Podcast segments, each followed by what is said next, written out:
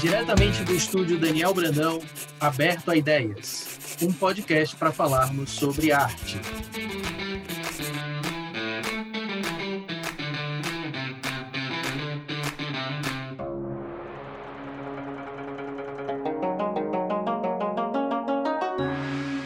Gente, sejam bem-vindos. E nós estamos hoje aqui com um convidado especialíssimo, um grande amigo de longa data, um colega de trabalho que eu admiro há muito tempo, que é o Valmir Orlandelli, ou é Orlandeli? Vamos começar com essa pergunta. Já para tirar a dúvida logo de cara, né? Isso. Você sabe que teve o, o Keeper, ele, ele encanava que era Orlandeli. Ele falou assim, não é Orlandeli. Eu falei, é Orlandelli, cara. Minha, minha família toda chama Orlandelli, né? Mas ele, ele, ele falava que, que tinha que ser Orlandeli, né? E, e com, com dois L's. Meu Orlandelli é um L só, né? Mas aí eu acho até que ele estava certo. Alguém errou lá atrás. Mas é Orlandelli. Né? É Orlandelli. Mas primeiro eu gostaria de agradecer seu tempo, meu amigo. Isso é uma coisa extremamente preciosa para a nossa vida. Então, você dedicar esse tempo a gente, para a gente conversar sobre o seu trabalho, para mim é algo que eu valorizo profundamente. Ah, sempre um prazer, né, Daniel? Eu que agradeço aí, é, falar sobre arte, sobre quadrinhos. Para mim é sempre um muito gratificante, né, poder trocar essas ideias assim e, e sair jogando elas no ar aí para quem quiser absorver um pouco. Eu fiz uma, uma pesquisa sobre a sua riquíssima carreira e a minha admiração só triplicou, né? E eu gostaria de falar sobre ela aqui com você. E eu gostaria que você começasse, a gente vamos começar pelo começo mesmo, né? Assim, Sim. é, como os quadrinhos entraram na sua vida, meu amigo? Ah, cara, eu, eu, eu penso que acho que é quase uma unanimidade, né? Que quem trabalha com quadrinho é porque sempre leu quadrinho a vida toda. Né? Eu não me lembro, assim, de um período da minha vida que eu não, não tivesse, sei lá, lendo um gibi na mão. Tá? Então, os quadrinhos entraram na minha vida porque eu era apaixonado, desde criança, muito novo mesmo. Lia de tudo. É, comecei com Turma da Mônica, depois passou para Heróis, depois passou para aquela Turma do Chiclete com Banana, depois vieram os europeus. Então, essa, esse gosto pela leitura acabou me levando a querer fazer também. Na verdade, foi muito mais essa. Ele não, não, não, tinha aquela ideia de vou trabalhar com isso. Não, não era. era. era. querer participar daquilo de alguma forma. Acho que foi assim que, que eu comecei também. Você teve influência de alguém, assim, pai, mãe, amigos, que te apresentaram não. os primeiros quadrinhos? Como você descobriu? Você, tinha, você é do interior de São Paulo, não é isso? Sim. Sim. E aí tinha banca Bebedouro. na sua... Bebedouro, né? Você ficou lá até os é. seis anos, não é isso? Exato. Já é, tinha bebedouro. banca lá? Como era o acesso aos quadrinhos? Bebedouro, bebedouro eu saí de lá muito novo, né? Eu saí de lá, eu tinha acho que seis anos de idade, alguma coisa assim, né? Seis anos, mais ou menos. Eu lembro que tinha uma banca no centro lá, e foi acho que ali que eu, eu lembro que, eu, que o meu pai me comprou um gibi, acho que foi do Hulk, que eu, que eu gostei demais, assim. Eu nem lia direito, nem sabia ler direito, estava ali tentando, me encantava mais com o desenho do que Correto, mas aquela coisa de entrar numa banca e sair com uma revistinha na mão, aquilo parece que foi, foi um toque mágico para mim, assim. E a, a partir de então eu eu sempre tive esse, essa, esse apego à banca, né? De querer entrar numa banca. Eu sabia que não tinha saído nada de novo, que eu já tinha comprado tudo, mas entrava na banca. E no interior, aqui em Rio Preto, tem bastante. Em Rio Preto foi um, um, é um lugar assim, é uma cidade, apesar de ser interior, ela tem lá seu hoje ela tem um meio milhão de habitantes e tal. Apesar que até aqui as bancas estão sumindo, né? Várias bancas que eu conhecia hoje já, já não existem mais, assim. então é, é bem, isso, bem isso dói um bocado, né, meu amigo? É, é, porque era meu passeio favorito. Eu saía de casa, pegava um ônibus e ia pro centro para ir para a banca, cara, sozinho assim. Ia lá, 12 anos de idade, é, era o meu minha diversão. E ficava peregrinando as bancas, né, cara? Olha que, que coisa de louco, né, cara? Porque uma eu me identifico praticamente... demais, eu fazia muito isso, nada de louco. A gente fazia isso. Tinha uma banca, ela, ela tinha. Aí você vai na outra banca, é, é praticamente tudo a mesma coisa, né? E aí naquela época ainda da inflação galopante, tinha uma banca que ficava no. Era do tipo do mercado. E eles eram tão bagunçados, mas tão bagunçados, que não conseguiam recolher as revistas. Então eu chegava lá, tipo assim, dois meses depois que saiu um gibi, eu pegava um gibi muito barato lá. Porque ele não tinha, ele estava com o preço de capa. Então eu sempre ia lá fuçar na bagunça. Falei, nossa, olha o preço disso aqui, isso aqui está muito barato. E aí eu acabava pegando. Pechincha. Você é... lembra quando era só um código, né? Também, tu, tu Não, lembra é, que era, era um código, essa época que era o código, tinha uma tabela. Exatamente. Pô, cara, foi era uma época muito louca mesmo. Muito então, louca, mas, mas é... muito boa também, porque a gente ia, eu ia todos os dias na banca e realmente era um paraíso. É o para, era o paraíso, né? é uma coisa que uma coisa que eu me identifico muito, assim, essa coisa de entrar num lugar e ficar ali fuçando as coisas. Até hoje, até hoje, se eu vou num qualquer lugar que eu vou, que eu vou viajar, eu entro numa livraria, né? Se tiver uma banca, fatalmente eu vou na banca, né? Minha mulher vai, eu tô ali na banca, qualquer coisa me procura lá. E, é o que a gente faz, né? E assim, e no, caso do, do, incentivo que você falou, da minha família, eu sou a primeira pessoa que, que desenha e faz quadrinhos. Né? Minha família nunca foi muito de, de ter apego a isso. Meu, a leitura, o meu pai, eu lembro que eu comecei a gostar de ler porque eu via meu pai lendo. Meu pai ele lia, ele não era assim um leitor assim, mas teve um período da vida dele que ele começou a ler muito. E eu olhava ele meio de canto assim, eu olhava e ficava meio assim, pô, deve ser legal isso aí. E aí eu pegava minhas coisas e ia ler também. Né? Acho um livro do meu pai era do Chico Anísio, é Mentira Terta, né? E eu, eu peguei um livro do. Era um livro engraçado ainda por cima, dei sorte. Peguei um livro e comecei a ler, puta, legal. E aí eu comecei a criar esse hábito. Mas, né, mas fora isso, não teve uma, é, uma, um, uma, sei lá, uma representatividade dentro da família que gostasse de quadrinho, que me indicasse quadrinhos, muito, muito pelo contrário. Eu era o cara que tentava fazer ele gostar de quadrinho. Daí eu que falava, oh, lê isso aqui, lê isso aqui. Me fazia até morrer de raiva, tinha hora, né? Porque eu tinha um zelo pelos meus quadrinhos, assim, uma, né? um ciúme. Aí eu entregava lá um, um, um gibi, aí quando você viu, o cara dobrava a capa, assim, ah. falei, pelo amor de Deus, você vai fazer isso, devolve, né, cara? Você vai fazer isso, devolve. Isso quando não anotava, não anotava telefone e recado na capa do, do gibi. Falei, não, não, vou, vou deixar longe desses vândalos aí, não vou deixar mais perto deles, não. Meu amigo, eu também, eu também li que as suas criações começaram na escola, né? Você já começou a criar personagens e a desenhar alguns quadrinhos. Até anotei alguns nomes que eu achei incrível. O Jeca Bond, Scroton, os Ratos, era, né? Era, era um... Scroton era, era um, um, um, mosquito que ele foi... Né, ele estava perto do acidente dele, né? Naquela... É, teve um acidente radioativo. Césio, aqui, né? Do Césio. Do Césio, então. Aí ele era meio meio, meio exato, é exatamente isso. Então ele era um pouco isso, né? Essa coisa do, do, do, meio metamorfoseado, assim, uma coisa meio escrota mesmo, né? E era uma época que eu, que eu gostava muito de chiclete com banana, então tinha aquela, aquela coisa meio subversiva de querer agredir, né? Então era, era isso, era o Jacabonde era um detetive, né? Então era, era a historinha de detetive engraçado. Essa foi legal porque eu fiz vários caderninhos, assim, eu, eu distribuía eu fazia um caderno, fechava ele e depois ia passando de mão em mão na sala de aula, assim. Eu tinha até o oh, ô, cadê o outro? o pessoal cobrava no... Era um é, zine de um exemplar só. Um zine original. Um exemplar só.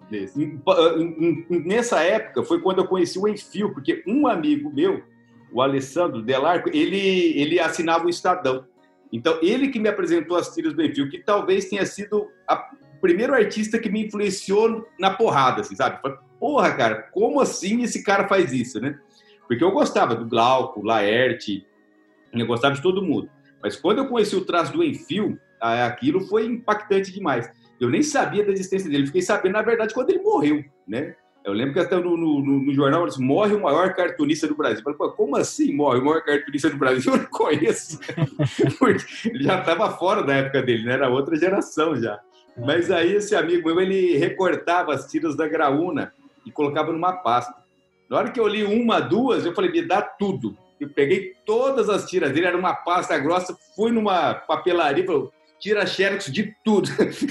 Tirou xerox de tudo, uma pasta, e aí, e aí foi legal porque o meu desenho nunca foi um desenho muito acadêmico, né? Eu sempre fui muito mais daquela coisa do cartoon mesmo, né? Da, né? Do traço rápido. Não tinha essa coisa do, do desenho acadêmico. Então, o Glauco e o Enfio, eles me abriu uma, uma janela para eu falar, rapaz, não preciso exatamente ser acadêmico para fazer minhas histórias. Né? E foi ali que eu falei, puta, eu, eu acho que eu consigo fazer isso também. Aí foi quando eu comecei a, a, pegar esse desenho e deixar ele mais solto, e, e aí as coisas foram acontecer. Eu acho muito legal você ter falado isso sobre desenho e sobre o não academicismo, porque no estúdio nós defendemos a ideia de que você nem precisa saber desenhar para fazer bom quadrinho. Né? Você pode usar outros tipos de imagem para fazer quadrinhos que não sejam exatamente desenho. Eu já tive aluno que fez quadrinho com ponto de exclamação, ponto de interrogação, ponto final, reticência sendo personagens. Então, assim, é, é um mito, né? Essa história de que, que para fazer quadrinho você precisa saber desenhar academicamente. E você tem uma frase muito boa é, numa das suas entrevistas em que você diz, eu não sei se eu vou conseguir falar as palavras exatas, mas você diz assim: eu não desenho, eu conto histórias. É. Não é? Isso. É o que nós fazemos quando a gente faz quadrinhos, não é? Exatamente isso. Porque, tipo assim, se você ficar. Principalmente no meu caso, que eu não, não tive essa escola é, você falou do mais acadêmica. Então, eu não me preocupo tanto com isso, né? Não que eu ache bom ou ruim, não tem nada a ver uma coisa com a outra. Mas, assim, a minha preocupação realmente sempre foi com a história. Né? E sendo a preocupação com a história, qualquer ferramenta serve. É que você falou, dependendo a história, é melhor você usar um ponto de exclamação do que você fazer um desenho né, super, muito bem detalhado e tal. Eu lembro que teve uma vez no Salão de Humor de Piracicaba, a tira que ganhou era, acho que, palitos de fósforo colados. Eu acho que era isso, ou, ou clips, não, não lembro. Mas o cara fez isso, ele fazia colagem, ele fazia essa brincadeira com o formato do, do palito e as analogias, né, de, que, que dariam para possíveis ali. Falei, puta, que bacana, né? O cara Genial, a criatividade né? foi, foi sensacional. A preocupação sendo a história, aí é que você pega as ferramentas necessárias. Né? Se essa história precisa de um desenho um pouco mais acadêmico, o ideal é que ela seja um desenho mais assim. Não é o caso, é outra pegada. É até melhor que não seja acadêmico, então. Senão você não consegue transmitir aquilo que você tinha proposto. Né? Imagine, por exemplo, sei lá, a tirinha dos, do André Damer Malvados com o desenho do Alex Ross, por exemplo. Não tem sentido nenhum. Não tem sentido nenhum, né? Perde, imagina, perde, perde imagina mouse desenhado por Jim Lee. Então, perde, perde a, aquilo que une as duas coisas. Né? É, é, é, é, um conjunto. Às vezes o virtuosismo chega a atrapalhar né? Então. A, a, mensagem. E eu, eu achei que você transmitiu uma grande lição que é colocar tudo a serviço da história. A história vem Exatamente. antes, né? Sempre, a história né? vem antes. Eu acho é, isso é, uma grande lição é uma coisa que eu sempre coloco, né? Sempre quando pergunto, eu falo, cara, você tem que se preocupar com a história, né? Se aquilo cabe na história, você coloca. Se não cabe, você não tem nem que se preocupar. A gente, quando, de vez em quando, eu sou chamado para fazer umas oficinas também de quadrinhos, a gente percebe em alguns alunos, assim, é, uma busca individual, sabe? Ele quer o traço para fazer história. Por exemplo, não pode ser muito assim, né, cara? Pega o que você tem hoje, entenda. Primeiro é importante você saber o que você tem, né? E em cima daquilo você conseguir construir alguma coisa porque você fica, a pessoa fica tão encantada em fazer aquela página daquele cara pulando, mas de repente não sabe nem onde colocar aquilo. Você não sabe onde fazer aquilo depois. Então, primeiro pensa na história, vê se aquilo é realmente interessante, né? É, sensações, né? Eu acho que contar a história é você, numa página, conseguir transmitir sensações. Se você leu, você aquilo que você escreveu e desenhou, se na hora que você lê, você também, você consegue sentir aquilo, acho que você já está num, num, bom caminho. Né? Se você só viu um desenho bonito, opa, pera lá, talvez não, não esteja por aí. Todo mundo que faz quadrinhos ou pretende fazer quadrinhos precisava, vai, precisa ouvir isso. Né? Eu vou tentar fazer que, com que essa sua fala chegue no máximo possível de pessoas, porque ela é absolutamente maravilhosa. Você falou também que não teve uma formação em desenho e eu queria falar sobre uma outra formação que você teve que foi em publicidade e propaganda. Sim, e aí eu gostaria de saber se você fez porque você se encantou pela área e queria trabalhar na área também ou porque era o que tinha mais próximo já dos quadrinhos, da ilustração, do cartoon. E aí por falta meio que por falta de outra opção, você você foi para essa graduação? É exatamente isso que você falou. É, interior de São Paulo, morando em São José do Rio Preto, trabalhava com meu pai, minha, minha família ela tem uma, uma empresa de produto alimentício, né? pipoca, fubá, essas coisas assim, trabalhava lá. Na hora que eu fui, né, chegou na hora de me formar em alguma coisa, a única curso que tinha próximo aqui, né, que tinha dentro da cidade, era publicidade e propaganda, e estava iniciando, inclusive, na época. E foi algo que eu falei, pô, isso aí eu acho que tem um pouco a ver com as coisas que eu gosto, que é a imagem, né? Tudo, tudo bem que depois eu fui ver que não era nada daquilo, né? Eu, eu, eu, acabei pegando outras coisas que me serviram muito, aliás. Mas aquilo que eu achei que eu ia encontrar na publicidade foi completamente diferente. O curso foi muito bom, inclusive, para eu conhecer pessoas e me, me, mostrar possibilidades. Nessa parte, o curso foi extremamente gratificante. Mas a, a, e a proximidade com a tecnologia. Eu acho que no, no meu trabalho, a publicidade ela me aproximou muito dessa coisa do, do design mesmo. E isso acompanhou muito meu trabalho de ilustração, acompanhou muito meu trabalho de quadrinho. Eu nunca, eu não penso uma página de quadrinho como narrativas, dizer, é sempre uma coisa como se estivesse montando uma arte página dupla, né? Talvez isso venha um pouco dessa... Eu cheguei a trabalhar em agências de propaganda, trabalhei bastante tempo em agências. Então eu tinha sempre, quando eu ia abrir uma página, essa coisa de colocar elementos nos lugares, né? tentar criar uma linha, coisa que a gente sabe depois, mas que faz parte, inclusive, da estrutura de quadrinho. Né? Mas a própria propaganda ela acabou me ajudando um pouco com isso, né? de, de colocar em tela. Tanto que tem uma uma facilidade, tem um feeling bom de resolver páginas na tela de um computador, no iPad. Eu acho que porque eu sempre acabei trabalhando tanto com isso, então vou colocando os elementos e aquilo ali vai se construindo e é rápido, né? Você consegue ir tirando rápido ali para mim foi bacana. Mas eu entrei por conta disso mesmo, porque na época não tinha nada, não tinha um outro curso que eu me identificava. E acabou sendo bom, né? Não foi ruim não. Principalmente assim, como eu falei, na parte de ilustração eu achei que deu um diferencial incrível. Principalmente quando eu entrei no jornal, no Diário da Região, para ser ilustrador, é, eu lembro que eu tinha mais uns três ilustradores lá, é, o pessoal até ficou meio espantado, assim, porque eu não respeitava muito as regras assim, né, que, que eram estabelecidas na época.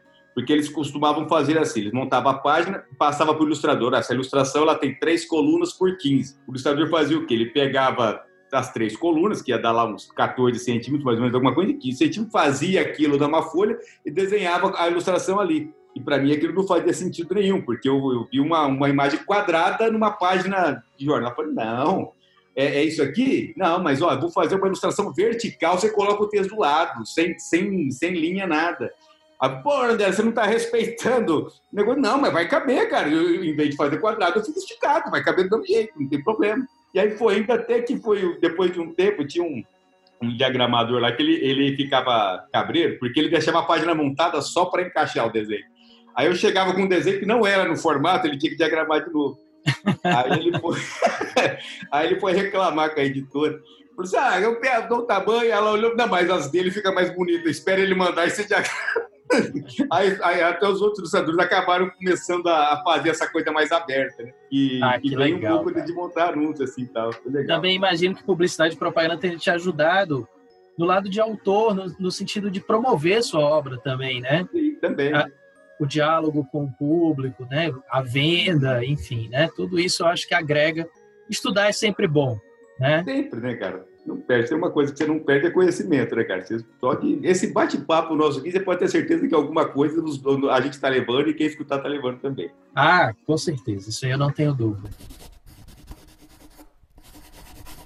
Eu quero começar então a falar sobre o seu começo profissional nos quadrinhos ou o começo da sua da sua carreira publicando quadrinhos. E você começou em jornal, é isso? Em 94? 94, meio de 94 mais ou menos. Foi na época que eu fazia publicidade e propaganda. Né? Foi, eu estava no, acho que no primeiro, primeiro, segundo ano de faculdade. Tinha uma, uma amiga minha, a Luciana, ela começou a publicar uma tira no jornal da cidade. Eu morri de inveja. Caralho, ela conseguiu publicar porra da tira. Aí deu seis meses, ela não tinha mais saco para fazer. Ela, você quer entrar no meu lugar? Eu falei, pô, se os caras toparem, né? Vai ser 10. E aí eu, ela conversou lá, eu manda ele fazer alguma coisa. Eu sei que em três dias eu montei uma tira, né? uma série de tiras assim, rápido, noção zero de como fazer isso, porque para mim, sei lá, eu, eu, vi o tamanho da tira, eu achei que eu tinha que desenhar o tamanho da tira, né? muito, muito cru demais, né? sabia que eu ia desenhar maior e eles iam reduzir e tal. Aquele monte de tirinha pequenininha, tudo desenhada com nanquinha, outra coisa que eu fiz, falei, rapaz, porque eu desenhava, mas eu desenhava lápis, desenhava com canetinha. Aí eu falei, nossa, agora vai sair num jornal, né, cara? Eu não posso desenhar com qualquer coisa. Aí eu comprei aquelas canetas carregável de nanquim, lembra aquelas canetas? Lembro. De, de arquiteto, cara. né? Então, de arquiteto. Da Desegraf, acho que era da Cara Desegraf. pra cacete e tal, você colocava, não, é com aquilo. E aquilo pro meu desenho não era grande coisa, né? o meu desenho era rápido, assim, e ela é uma caneta técnica mesmo. E a ponta entupia, né? Entupia, e se você usasse um papel muito poroso, então era uma desgraça, rasgava o papel, mas eu encarei que tinha que ser nessa, porque agora vai sair no jornal, né? então, eu acabei fazendo, fiz Aí foi legal, porque como era diário? Essa... Era diário. diário publicação nossa. diária. Né? Só não saía de segunda-feira. Foi uma, um projeto muito bacana, porque eles começaram a desenhar nessa amiga minha, e quando eu saí, eles gostaram tanto dessa coisa de uma pessoa da cidade, de uma pessoa do, do mais próximo a fazer tiro, que eles abriram espaço para uma galera do interior fazer. Foi acho que uma das primeiras vezes que eu vi, talvez a única vez que eu vi num jornal do interior, tinha tira do cabeçalho ao rodapé. Eu acho que tinha umas oito tiras, de fora a fora tudo, tudo, tirando a fábrica, a Faglia Nostra e tal, uma ou outra que era, um, que era de syndicate, alguma coisa assim, o resto era tudo, gente, ou da cidade ou da, da redondeza aqui. Então ficou assim, acho que um ano nessa, né? Falei, pô, hoje eu vejo tanto que eles foram foda nisso, né, cara? Porque a gente sabe que o, o que jornal, espaço é dinheiro, né? Sim. Tanto que a primeira coisa que roda quando tem uma crise é atira. Atira que ela ocupa espaço lá e você tira lá fora e pronto. Então a gente chegou a ter tira do, do, do cabeçalho ao rodapé só artistas do interior. Foi nessa época que eu produzi muito e eu aprendi muito, né? Porque se tem uma coisa que eu sempre falo para nas oficinas que eu dou, é que é, tem uma dica, produz, né, cara? Se você conseguir produzir diariamente, melhor, né? Produz. Não adianta fazer um desenho perfeito a cada três meses, né? Aliás, não vai ser perfeito, né? Não vai. Talvez você desenhar direto e no final do terceiro mês você tenha um desenho melhor do que o primeiro, né? Mas não vai. Foi uma época que eu, aí, eu, aí eu dei uma desencanar, eu fui aprendendo, eu conversava com um cartunista chamava Dom de Moura, que ele era do, ele era charlista oficial do jornal, e ali fui aprendendo, é, desenho maior, né? Pega uma caneta que você, com a tua mão consiga soltar mais, que o desenho é mais solto, que era, desenhava quase um plágio do Enfio, né? O meu desenho de começo. E aí eu fui fazendo. E aí teve uma época que cortaram alguns cartunistas, eu fiquei, né? E aí eu fiquei, ali nesse jornal, fiquei muitos anos. Fiquei com a tira de 94 até 2000, depois entrei, voltei lá em 2002, 2003 e saí agora em 2019 de lá. Nossa! Com o mesmo personagem? Porque Sim. no começo não tinha personagem fixo, mas você criou o Crumb, né? Isso. É Crumb. Que é, é, é, é, e depois passou a depois chamar você mudou o nome. Isso. Uhum.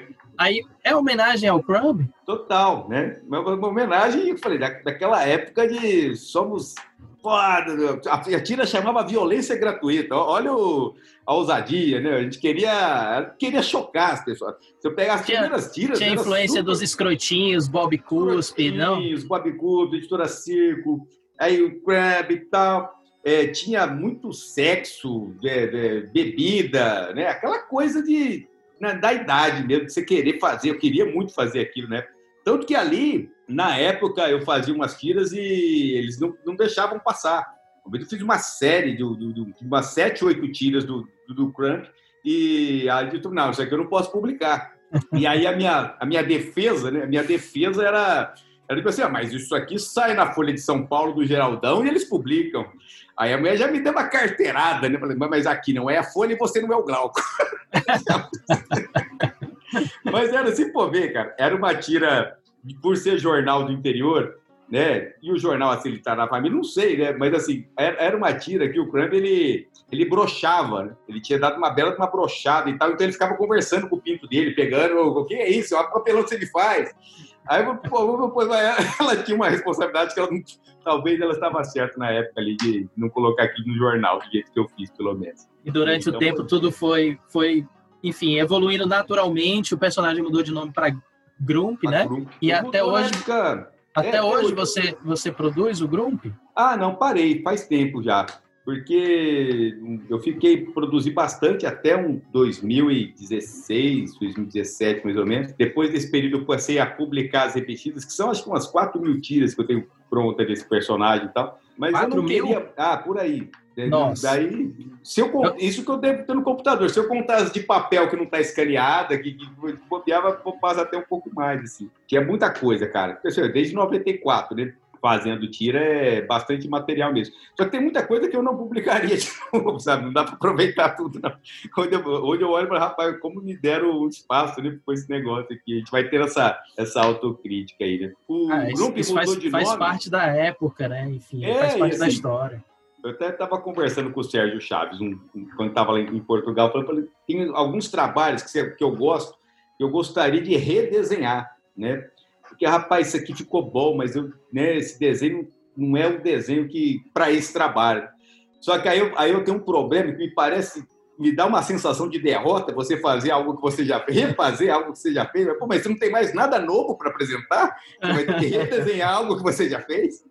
Então eu disse, não, deixa o que foi feito, foi feito, né? deixa lá vamos fazer algo novo, né? Depois, porque tá lá, foi feito, né? Tá, tá na história. Quanto ao Grump, é chamava Crumb. Ele passou a se chamar Grump quando a agência Estado passou a distribuir a tira nacionalmente. Ele distribuía num, num, pacote de conteúdo, né? Jornal do Interior tem muito disso, né? O Jornal do Interior ele faz a matéria local e a matéria nacional eles compram um pacote de uma agência Estado, uma folha, tudo e nesse pacote da Agência Estado, ele ia lá algumas fotografias, algumas matérias e uma parte de entretenimento, que era a tira. Quem fazia a tira antes de mim era o Jean Galvão, da Folha. Legal. Uhum. Então, aí na época, ele falou assim, ó, ele ganhou o concurso da Folha, né? Ele, na época ele fazia para a Agência Estado. Aí ele ganhou o concurso e falou assim, não poderia mais fazer para a agência. E aí ele passou a bola, ó, vai vagar meu espaço aqui. Você tá afim? Falei, pô, né? Demorou. Aí eu, acho que o Rico e mais, não sei, acho que uns três cartunistas meio que disputamos a vaga de a, a vaga do da tira e eu acabei ganhando, o grupo acabou ganhando. E foi quando eu falei, cara, porque estava me incomodando chamar ele de Crumb. Ele não tinha nada de Crumb mais. Sabe aquela homenagem que não se justifica? Falei, ele já não era mais, né, super simples, ele já, não, ele já era mais um bobão, assim, um, um aquele cara metido de, de, né, de querer ser e não é. Então, era uma homenagem que não não justificava mais. E eu falei, pô, agora ou muda agora ou não muda mais. E aí eu tinha um amigo, né, que ele não conseguia falar crunch, ele falava grump. Eu falei, pô, grump, grump, a sonoridade até que é bacana, né, cara? A sonoridade é interessante, tudo. E acaba para quer saber? A partir de agora chama grump e tal. Né? Para não ter uma relação estranha assim. Eu achei, eu até gosto mais, eu acho mais engraçado o Grump, acho que combina mais, muito mais com ele hoje do que o próprio Crump. Ah, que legal, que legal. E aí você falou de, de influências também, né? Você falou da sua grande influência do, do Enfio, especialmente no começo da sua carreira. Falou da influência do próprio Crumb, né? Já citou a, a, editora Circo, Angeli, Laerte, Glauco, mas eu sei que você também é influenciado por outros autores, talvez alguns autores não tão, não tão óbvios assim em relação ao visual do seu trabalho, né? Mas que te influenciam de outras formas. É, teria como você citar alguns? Ah, nos quadrinhos, né? Tudo vai das fases, né? As fases que a gente e aquilo que a gente quer fazer. E quando essa parte do essa época do Enfio, do Laerte, né, do Glauco, tudo foi uma época que eu queria fazer tiro de humor. Então aquilo para mim era o meu combustível principal, né? Aí eu comecei a gostar mais de histórias um pouco mais longas, um pouco mais trabalhadas assim. E é lógico que, que a gente comentou no começo do, do, da nossa gravação aqui. Tem traço que não serve para algumas coisas. E eu comecei a olhar muito o Will Eisner, por exemplo, né? Que eu sei que você é fãzaço também. É, sou demais. então, e não tem como não. O Will Eisner ele me encantou muito por conta de, tipo assim, não era um traço de herói, né? Ele não é um traço de, de, da Marvel e da DC. Porém, ele é um traço foda, você tem, é muito expressivo. Falei, cara, São é pessoas é de quase... verdade, né? Pessoas de verdade. Né? A expressão que ele coloca é um traço que ele brinca entre o acadêmico e o desenho de humor ali, ele fica meio que flutuando naquele negócio. Falei, cara, isso aqui é muito legal. Além, lógico, né, das aberturas foda que ele faz do Spirit, daquela diagramação totalmente fora do, do padrão. Então foi um dos caras que eu falei, isso aqui é muito legal. É, o Christopher Blank, quando eu vi o Christopher Blank, o Isaac o Pirata, aquele jeito dele contar a história, eu achei muito, muito. Né, é, aquela falta de pressa, né? Ele não, não tem. Fica lá fazendo um cara andar pela cidade uma página inteira, sabe? É para ele chegar no bar. Assim, só pronto, acabou. Fiquei uma página inteira colocando ele andando na rua para no final ele chegar. Ele não tem pressa, volta naquilo de novo. A narrativa é mais importante do que a informação. A informação é clara, o cara estava num lugar e chegou no bar. Agora, como ele vai chegar, aí, meu amigo, aí é um papel teu, aí é trabalho seu, né? Ele pode chegar de uma maneira muito que não te impacta de forma alguma, ou ele pode chegar de um jeito que você começa até a descobrir algumas coisas sobre ele sem ele falar nada. Então é um artista também que eu gosto bastante, né, de, de, de analisar o trabalho dele. Quando eu vi o Cavaleiro das Trevas do Frank Miller, aquela coisa do diálogo dentro da cabeça, e isso me impactou bastante também. Falei, cara, os personagens não falam, né?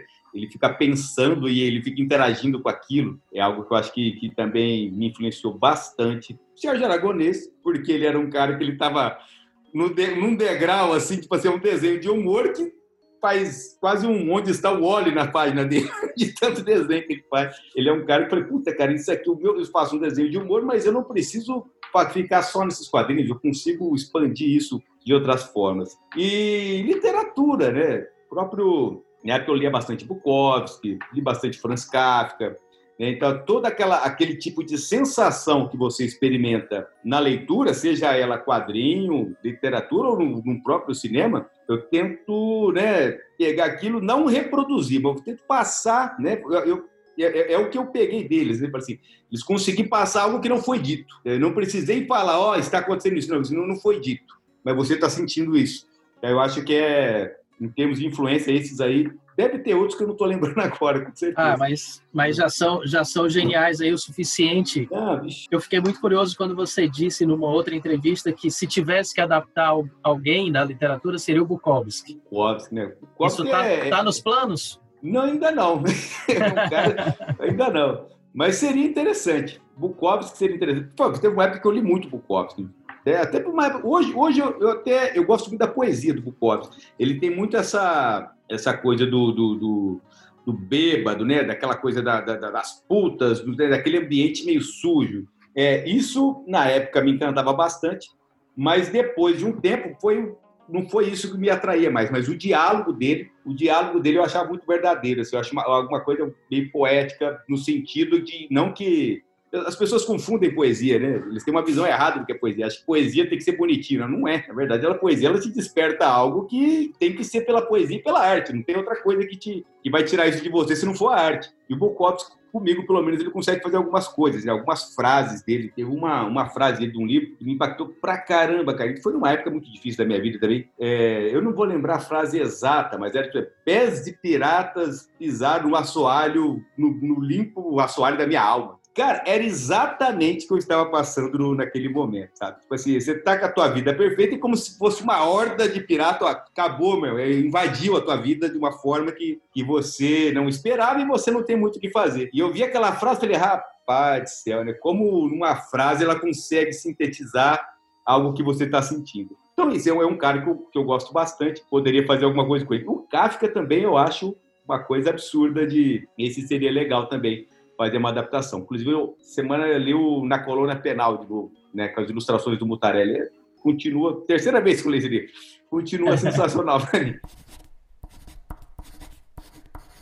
Cara, e você falou em sintetizar ideias, e sintetizar ideias é basicamente o trabalho de um tirista, né? De quem, quem faz tiras diárias. Em 2008, se, me corrija se eu estiver errado aqui no ano, é, você subverteu um pouco isso quando você criou o SIC, né?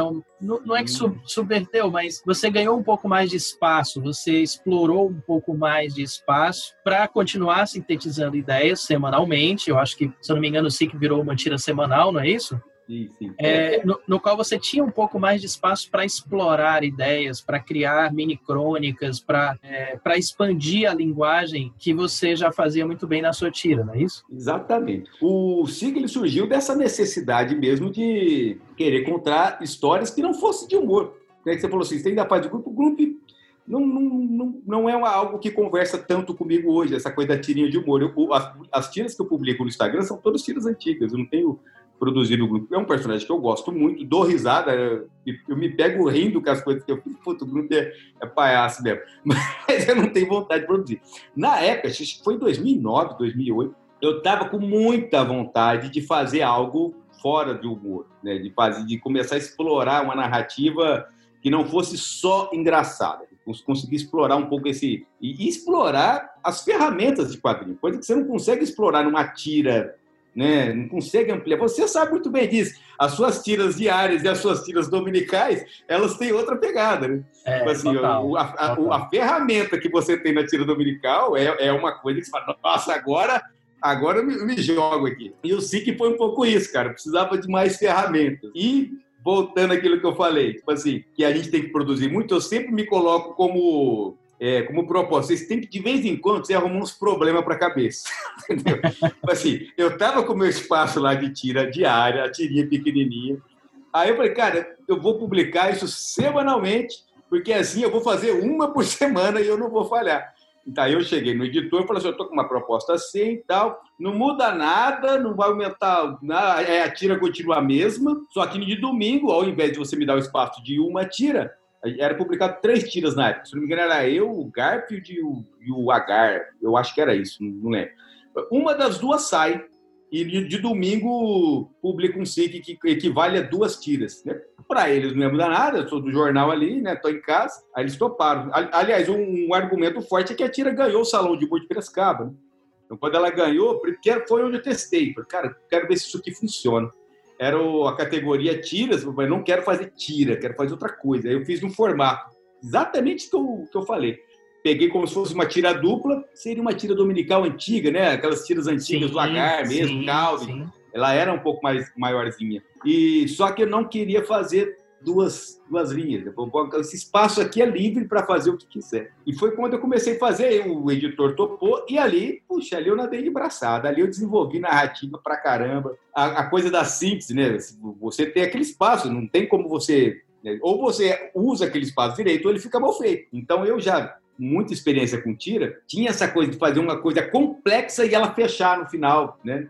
Isso foi bem legal, foi uma experiência eu considero o SIC meio que o, a transição do Grump para o que eu faço hoje, sabe? Uhum. O Grump é aquela coisa da tira de humor, o SIC ele é uma tira, não é só de humor, e ele tem uma linguagem de quadrinho, e hoje o que eu faço umas histórias mais longas, eu mudo de Yang, né? O, todas as graphics que eu faço e tal.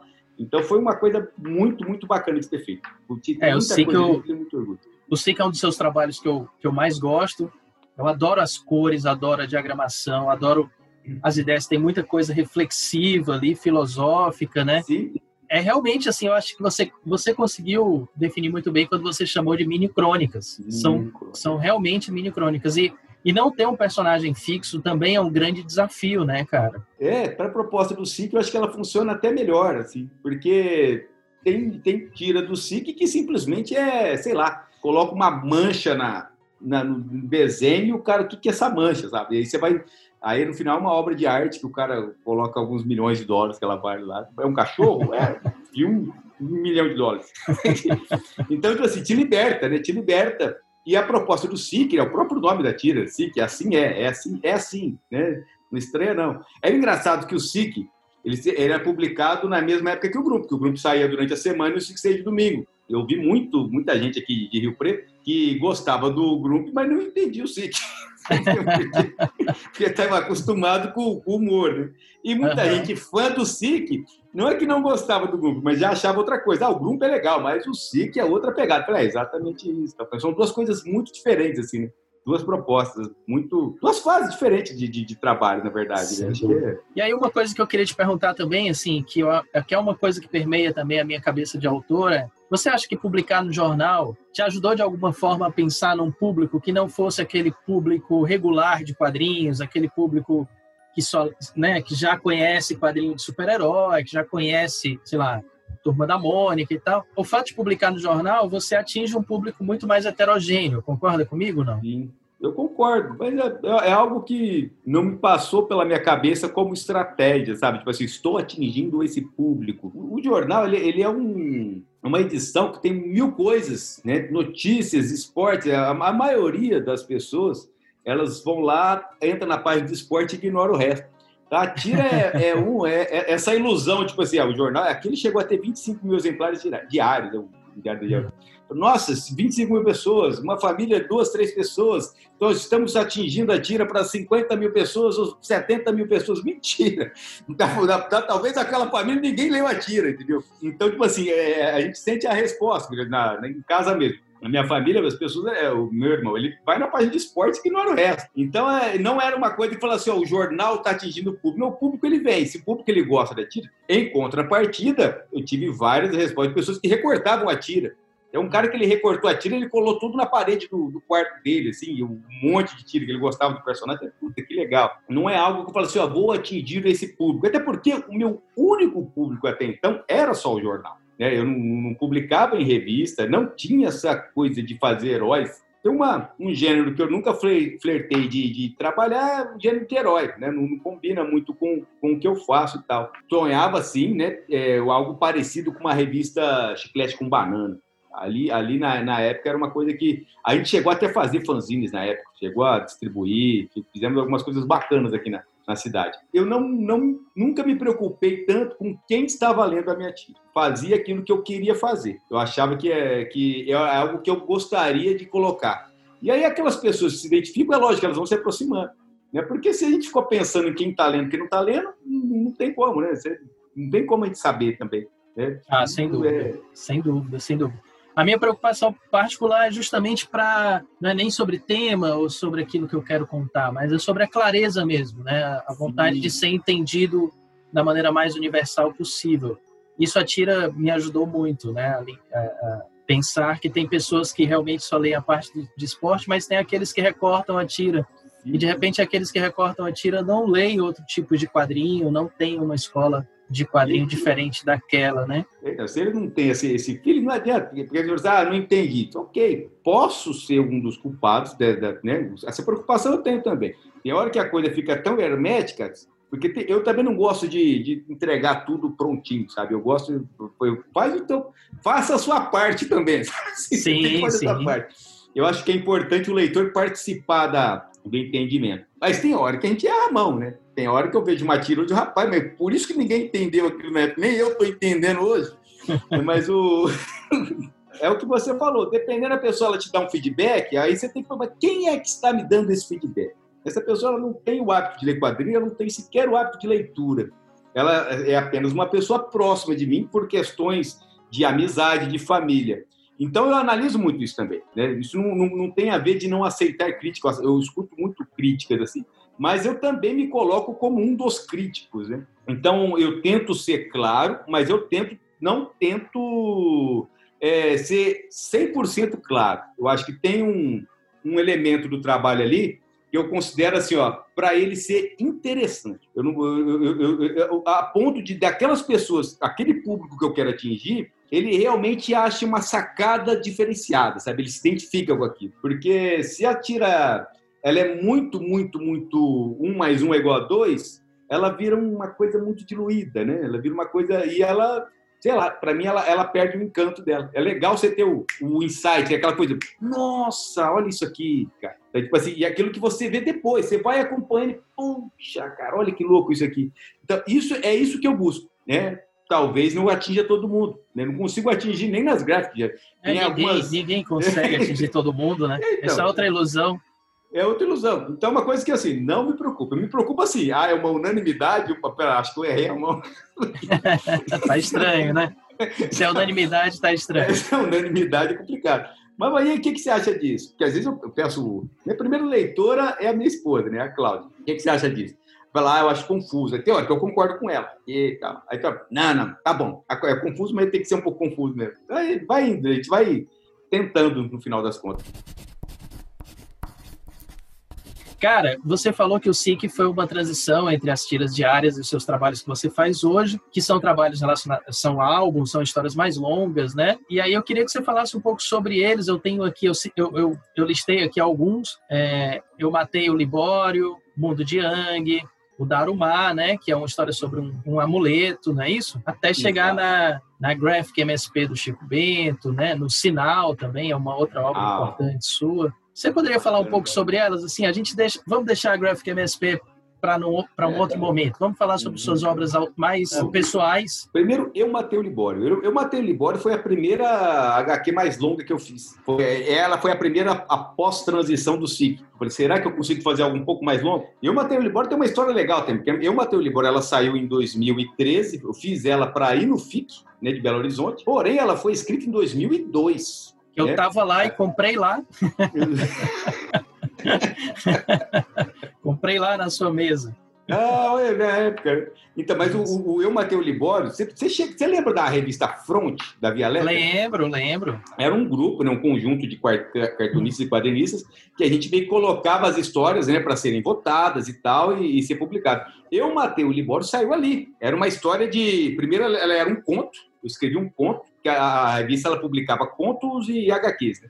Eu escrevi um conto Aí depois eu fiz, peguei esse conto e fiz HQ. E eu mandei os dois. Todo mundo adorou a história.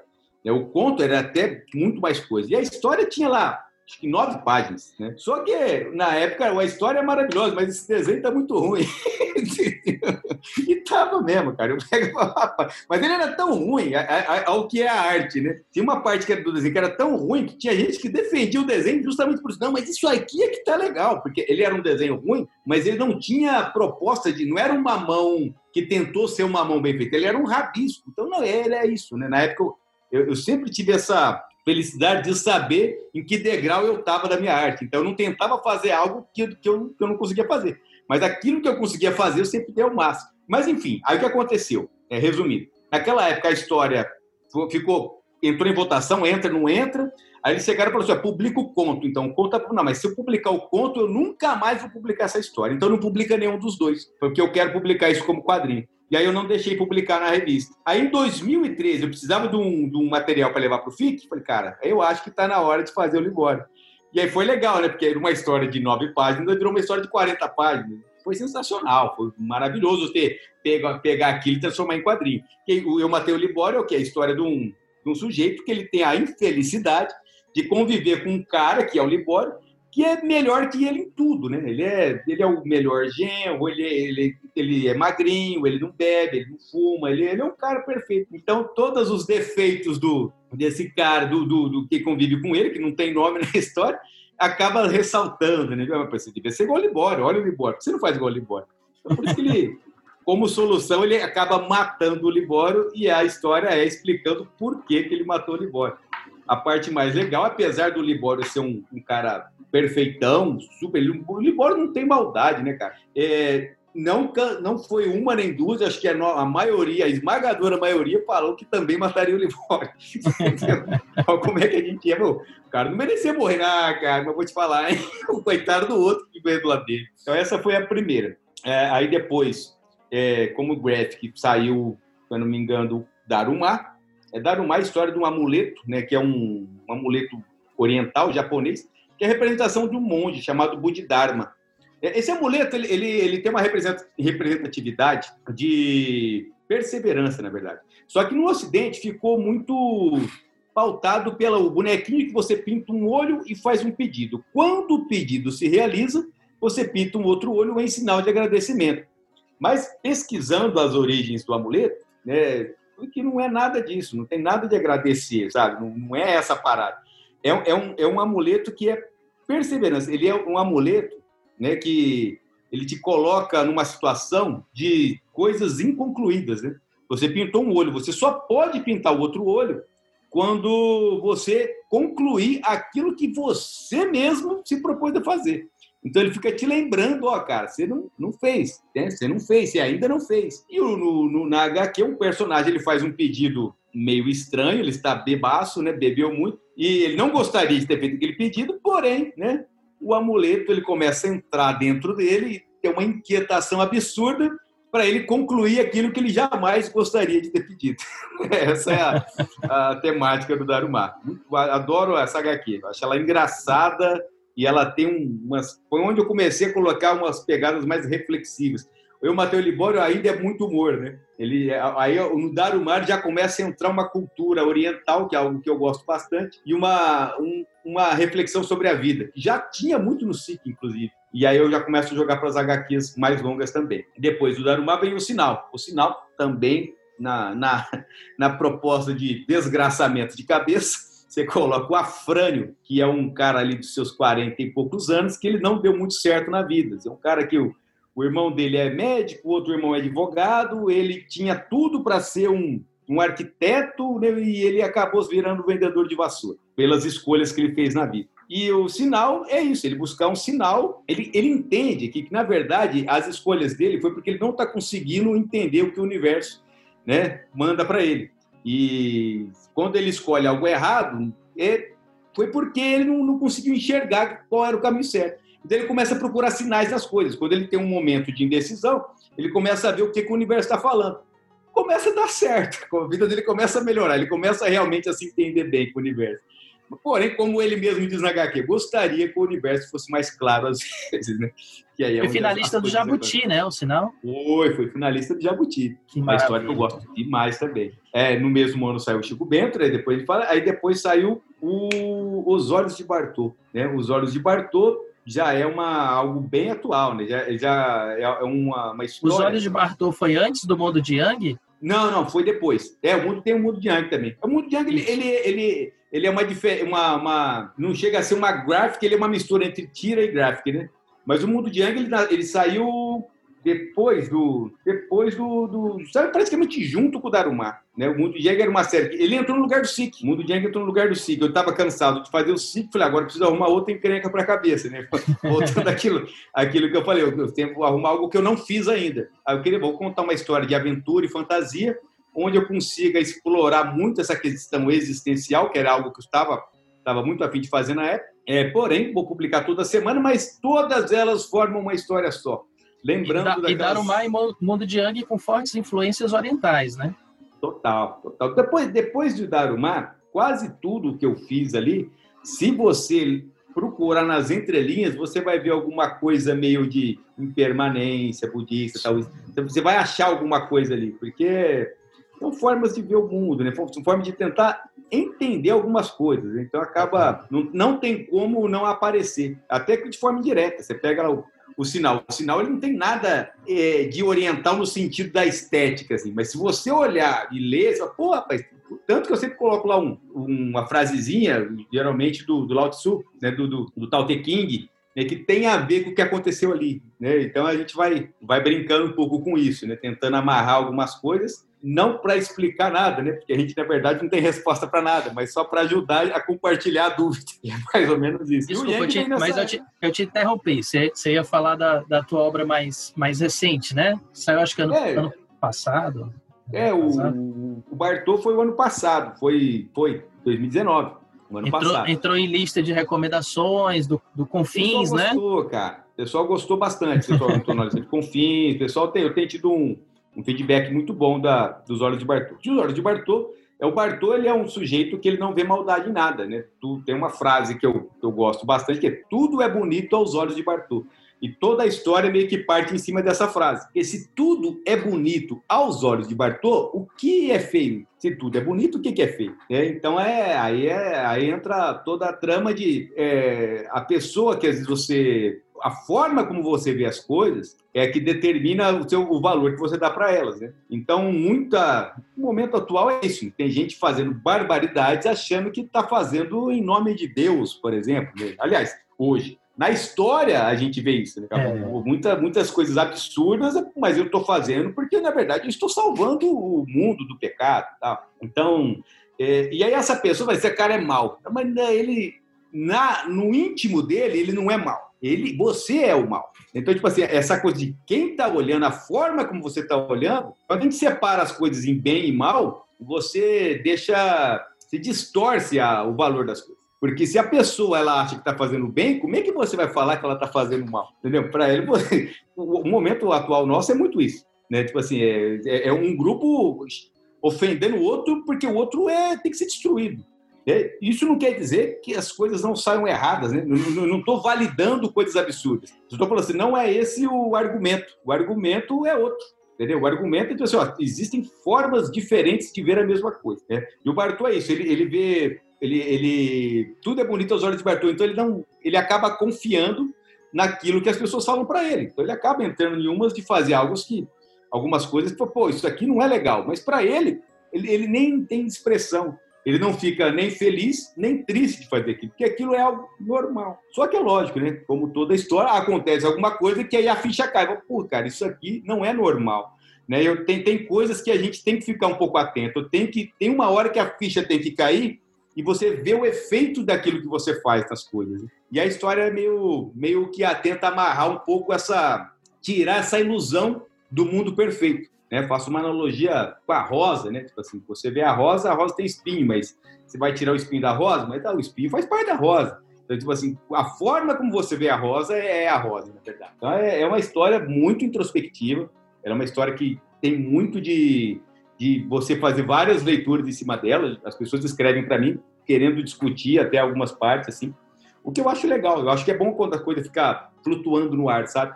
Né, não aquela, aquela resposta clara. Tem gente que acha que é simplesmente uma crítica social, que tem também uma crítica social ali, só que eu penso, o que eu tentei fazer, pelo menos, não é apenas o lado da crítica social, mas um lado de uma, de uma observação mais existencial diante das coisas, mais ou menos. E essa foi a última, assim, tirando o Yang, né? saiu um Yang o ano passado também, que é o Rumo ao Sul, que é a continuação da, da, da primeira fase. Depois o Chico Bento, que veio no meio disso tudo.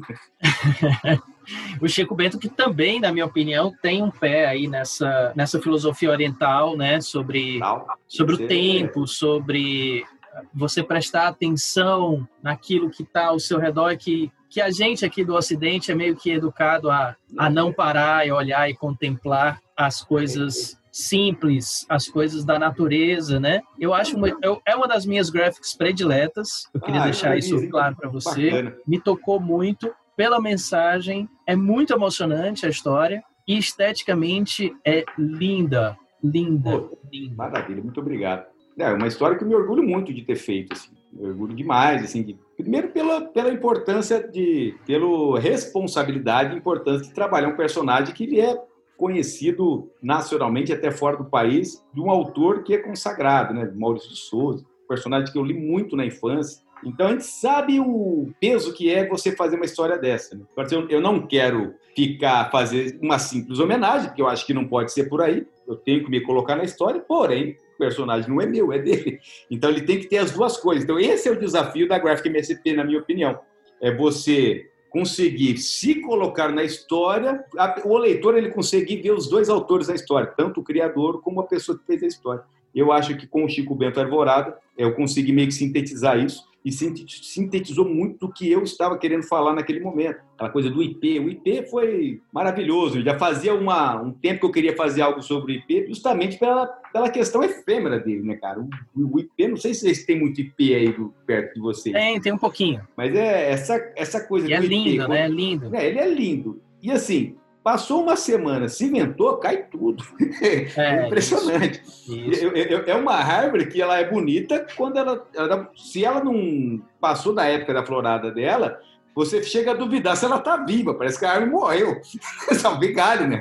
É. Isso mesmo. Então, essa coisa do, do, do da, dele, dele desfolhar muito rápido, ele florir rápido e cair rápido. Ela pega aquele período ali de um mês, um mês e pouco, e tudo acontece ali. É engraçado que eu, eu, eu coloco isso no, na HQ, né? Tipo, se você não vê ou não tirar, não for olhar agora, ou talvez você não vai ver ela do jeito que ela estava, né?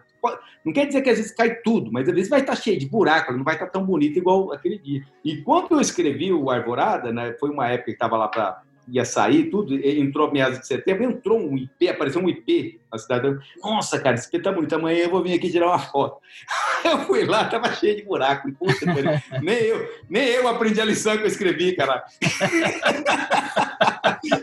Porque eu passei de carro, eu passei de carro, eu falei, não vou parar o carro agora, mas eu passo aqui, aí já não tava a mesma coisa, ela tava com uns buracão, eu falei, puta, onde não tinha esses buracos aí? Então é, é engraçado isso. E a simbologia, né? A simbologia do, do, do IP é, e, e, tem tudo a ver com Chico Bento, é uma árvore que é símbolo nacional, tá? Então, eu acho que foi muito feliz essa, essa junção de de tema, simbologia e personagens. Eu acho que o Arvorado ele foi muito bem aceito por conta disso. Tanto que ele foi finalista do Jabuti também e ganhou o HQ Mix no ano dele. Isso. E você teve filas imensas, por exemplo, na CCXP de Recife, que é, eu fui também, né? Teve filas imensas ali para autografar o, o, o, Arvorada, né? Porque você acaba atingindo também um público. Ah, é. Que é o público do Maurício, né? Um público é absurdamente grande e que acaba, de alguma forma, eu imagino, é, representando uma ampliação do seu público também, né?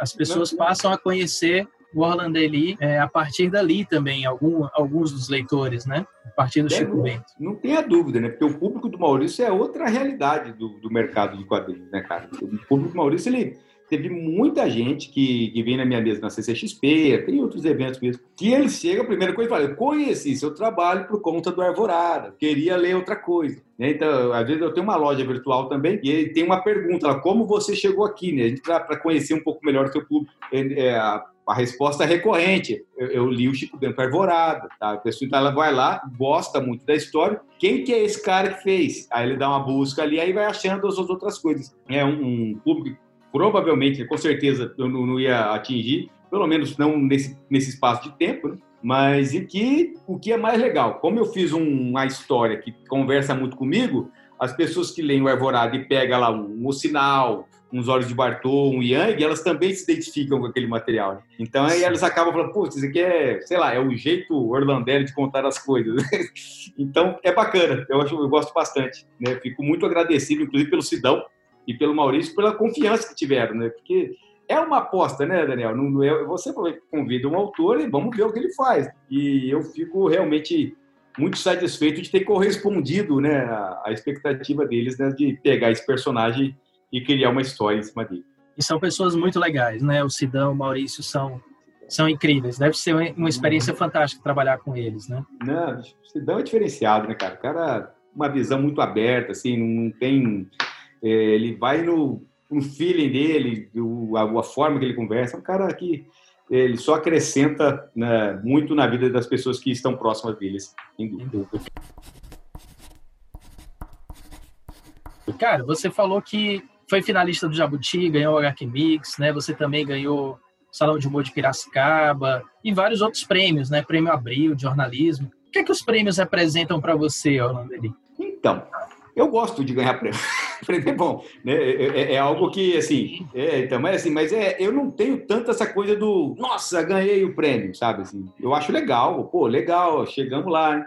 Porque, o que, que é o prêmio? Eu participei muito de salão de humor, então você vai pegando mais ou menos o que é uma, um júri, por exemplo. Porque eu tento não me empolgar demais com o prêmio, até para não me decepcionar demais quando eu não ganho né? Porque o objetivo para mim não é o prêmio, o prêmio é uma consequência. Se você que eu ganhei lá um Arvorada, ganhei um HQ Mix do Jabuti, fiquei extremamente feliz, né?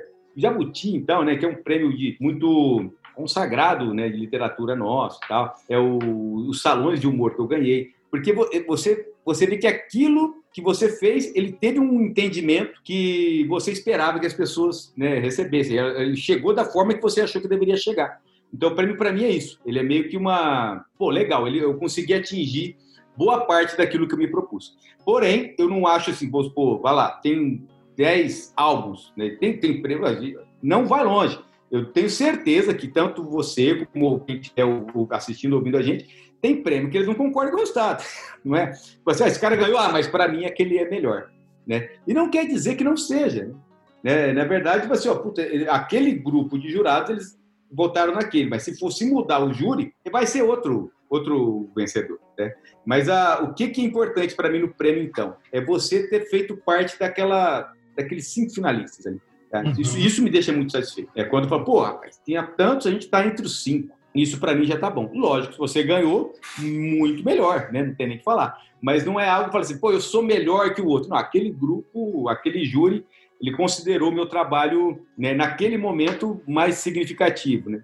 Porque não é... Eu não consigo ver uma hierarquia de... Quando se fala de arte, eu não consigo... Primeiro, segundo, terceiro. Você tá entendendo? Não sei se eu estou conseguindo me expressar, mas ah, eu, eu não consigo... Cara. Não é? Primeiro, segundo, terceiro. Não, cara, aqueles três ali, qualquer um dos que ganhasse, seria justo né? Porque ele está mais ou menos ali. É lógico, tem alguns trabalhos que você fala, não, não tem como, né? Tem alguns que realmente são unanimidade pela, pelo né, o, o grau de, de, de, excelência que atingiu. Mas são poucos. Geralmente, aqueles três ou quatro, realmente, existe uma grande dúvida ali. E, então, é, é o que eu faço. Pô, ganhou, que ótimo. Não ganhou, mano, beleza também. Estamos ali, né? Estamos chegando tal. E, para mim, o grande prêmio é eleitor. Né? Para mim, se chegou no leitor, puta, aí sim.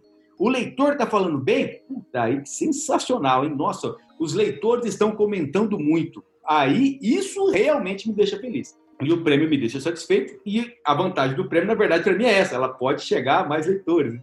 Ele desperta ah, o interesse do leitor. Esse, esse é o grande diferencial, né? Quando você cria notícia, né? Divulgar o seu trabalho, isso, isso ajuda demais, né? É, então não é o não, não é o pódio, é aqui o alcance que isso passa a ter. Isso para mim é mais importante nos prêmios. Salão de humor é diferente, porque salão de humor tem grana, né? Então, aí, quando você ganha, realmente é legal. Dá para pagar uns boletos, né? Pô, o salão de humor, pô, já ganhei alguns salões que vieram na hora certa, né? Dicas de passagem, assim. Você fala, pô, que bom que eu ganhei. Mas olha, só colocar aqui um, um, um depoimento, né? É, o seu trabalho é um dos trabalhos mais, na minha opinião, hoje em dia, originais e impactantes do mercado nacional. Você tem uma fluidez narrativa que eu acho absolutamente impressionante. Eu li as páginas do do Chico Bento Arvorado, eu tinha a sensação de estar acompanhando folhas caindo, sabe? Movimentos de folhas no ar, enquanto meu olho estava percorrendo aquelas páginas. Eu sinto que você se preocupa, inclusive, com a cor como um elemento narrativo. A cor não está ali só para tornar as suas páginas bonitas, né? Você usa muitas vezes paletas reduzidas de cor, que torna ainda mais incrível o seu trabalho. Então, eu queria deixar esse depoimento de fã mesmo, de colega, né? Nós somos colegas de profissão mas a gente está sempre ligado no trabalho um do outro, a gente consegue reconhecer a, a qualidade no trabalho do colega e, e, e, você é um dos caras que eu mais admiro, não só pela sua postura pessoal perante a vida, perante a profissão, perante os colegas, mas como autor mesmo, você é realmente extraordinário. É, a gente está chegando na fase, na parte final aqui do nosso papo. Eu queria saber, na tua opinião, essa, essa pergunta não é, não é muito fácil, porque a gente está numa quarentena, né? Mas como é que você que está está trabalhando desde os anos 90 com, com quadrinhos, assim, qual a sua avaliação do mercado brasileiro atual? Se você preferir, você pode responder até 2019, tá? Porque a gente está vivendo. Esse ano já, já, já está no, no, no, no, novo normal, né? Já mudou. É, a gente está vivendo uma situação que, que eu acho que se torna quase impossível responder. Não dá, né? Não dá. Já entrou 2020 aqui, já não entra na conta, né? Já é outra coisa. Não, não. Em 2020 os piratas chegaram para pisar. Pisaram no assoalho das nossas Nossa, almas, no, no branco das nossas almas. Aí. Pisar, mas pisaram pesado, né, cara? Esfregando o pé mesmo, assim. E, e era, era e as piratas cheios de lama ainda. Parece que tinha esse negócio ainda. Mas se encaixa perfeitamente no ano 2020, viu? Aqui, ó, tá ali. É. Vamos lá. Bom, primeiro, muito obrigado pelo, pelo seu depoimento, ainda mais vindo de você, que é um artista que eu admiro demais. É, e você tem essa coisa da, de ensinar as pessoas. Né? Eu adoro quando eu vejo o testemunho de um profissional que ele ensina a pessoa e, e ele gosta do que eu estou fazendo. Pô, isso me deixa realmente muito feliz. Né? E a gente principalmente somos colegas, a gente sempre troca as figurinhas, acho que isso é muito bom. Quanto ao mercado, né? Vamos lá, esse mercado, né? Tá, tá complicado, porque se você colocar até 2019, é, o mercado de quadrinhos, por exemplo, ele estava direcionado praticamente para livrarias. Né? Agora isso. a gente está numa fase que até as livrarias estão quebrando as pernas. Então, você trabalhar com quadrinho pensando só em publicar para uma editora e vender livraria, se não for, sei lá, uma editora que realmente invista uma grana forte numa divulgação, ele fica diluído, né? Fica diluído. Eu acho que o mercado ele melhorou muito a questão da produção. A gente está numa fase de produção que não me lembro, né? Desde os anos 90. Aliás, até o ano 2000 e pouco, não, a gente não tinha histórico de histórias longas, né? Você lembra disso? Lembra. História longa é. era, era você pegar uma circo e ver uma história de oito páginas. Exato, eram, eram Essa zines, era a história longa eram zines, tiras e antologias. É, era assim, era, era né? pouquinho tal. Nacional não, não tinha esse interesse. Tanto que na, na, época do Front, eu lembro que o Keeper, né, que era um dos caras que ficava frente do Front, ele estava incentivando fazer histórias longas, mas ó, olha como é que a gente mudou. Na época, eu lembro muito bem disso, as pessoas faziam histórias de 8, 10 páginas. Precisamos fazer histórias longas, histórias de 20 páginas. 20 páginas, cara, você tem noção? 20 páginas não começou nem a contar a introdução da história direito ainda, ele tá ali né, preparando. Mas a gente estava num momento que realmente é, saindo daquela coisa do, do desenho de humor e agora depois enviaram os gêmeos, Fábio Bum, Gabriel. Esse pessoal começou a criar uma história, uma narrativa um pouco mais longa. E você vê que hoje, né, essa geração, eles têm muito mais interesse em contar histórias mais longas mesmo. Então, na fase de produção, eu acho que melhorou muito. Evento é fundamental para a gente nesse momento. Né? Infelizmente, 2020 não entra nessa conta. Né? É, não entra, Mas não é, entra. entra. nessa conta. Porque evento é, acaba sendo o lugar onde a gente consegue realmente desovar esse material. Né? E, eu... e, evoluiu muito, cresceram muitos os eventos, não só em quantidade, mas em qualidade também, né? Qualidade e o que eu percebo, né? O, o público, o leitor, ele está ele, ele, ele está se fortalecendo nos eventos. Aquela pessoa que não comprava um quadrinho nacional ou outro, você vê que ela vai na mesa, ela chega a perguntar assim: o que, que você trouxe esse ano? Não quer nem saber que história que é, entendeu? Então você vai criando assim. Hoje eu acho que a gente está começando a formar um público que realmente é leitor e ele aposta, ele gosta de verdade, porque se tem uma coisa que me irrita profundamente é apoie o quadrinho nacional para você ler porque você apoia. Não, você tem que ler porque você quer ler a porra do negócio, entendeu? Eu, compre o quadrinho nacional porque você tem que apoiar o artista. Não, caralho. Quase que por pena, né?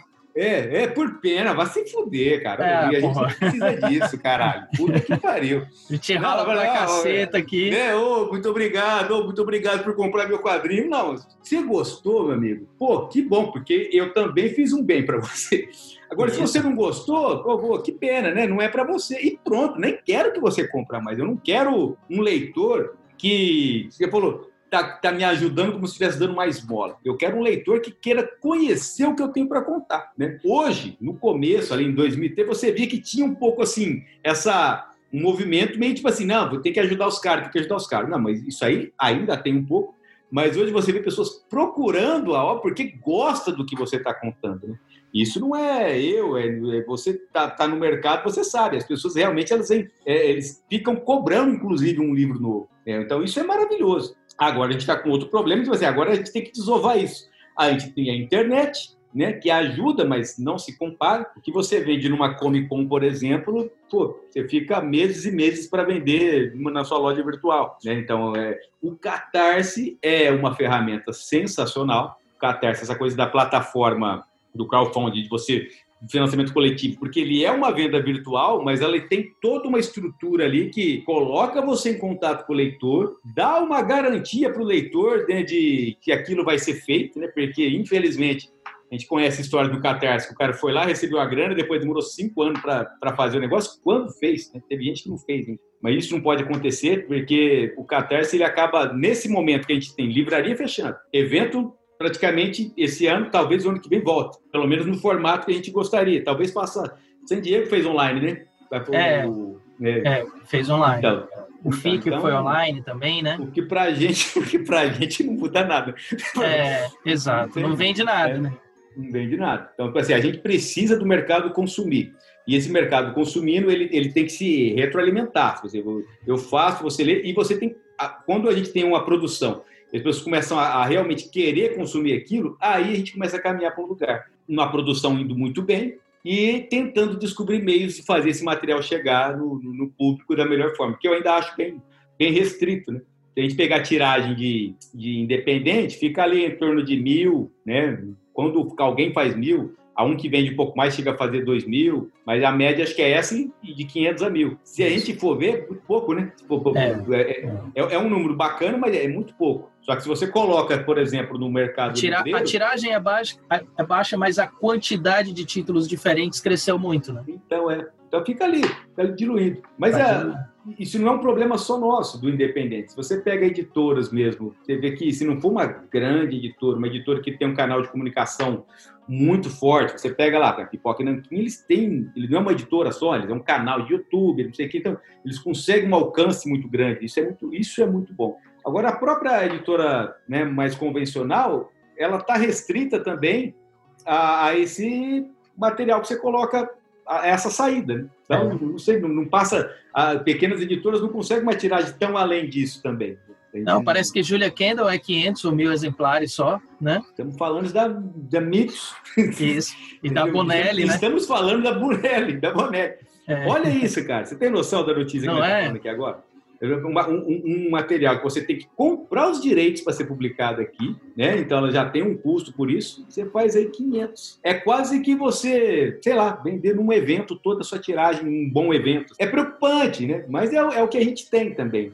É o que a gente é. tem, né? Pelo menos a gente está conseguindo manter. É, eu, eu, sinto que o público, a internet ajuda bastante nessa questão de você entrar em contato com o público. Né? Se não fosse é, as redes sociais, a rede social, é você se aproxima bem das pessoas que gostam do seu trabalho. Então isso acaba criando um canal. Então isso, aí, isso acaba sendo bom. Mas é, voltando, eu não tenho uma resposta clara, né? Não é uma coisa que dá para você falar assim, beleza, que ótimo, né? Porque ótimo realmente não está. Mas está bem melhor do que estava um tempo atrás, porque há um tempo atrás a gente não tinha nem o que oferecer nesse mercado direito. A gente oferecia o quê? Que, quadrinho que a gente conseguia? Não oferecia. Então, o autor nacional, ele era meio que assim, ó, aí era aquela época do compra do cara, o cara fez aí, o cara ficou o ano inteiro desenhando esse quadrinho, compra dele aí. Eu acho que eu vou citar os olhos de Bartô aí em relação à sua resposta. Acho que tudo depende do ponto de vista e da referência é. que você tem quando você fala do mercado brasileiro.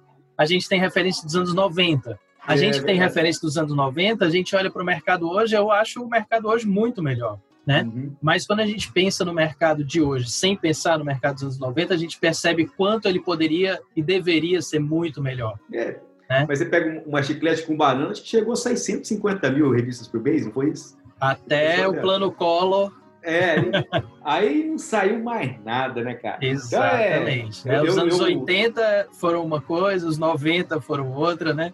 É, a gente tá...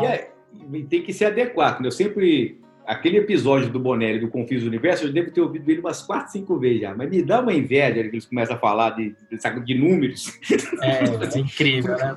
Aquele, Fala, aquele episódio. rapaz, cara, que coisa maluca, né, cara? Que realidade, né? Invejável, né? Tipo assim, tipo assim o que eles consideram um fracasso pra gente não é nem utopia, de tão longe que tá, né, cara? É, eu me lembrei, é, é me lembrei também de um papo que eu tive com o Fabiano Tomé, o autor de Não Era Você Que Eu Esperava, ah, Duas Vidas.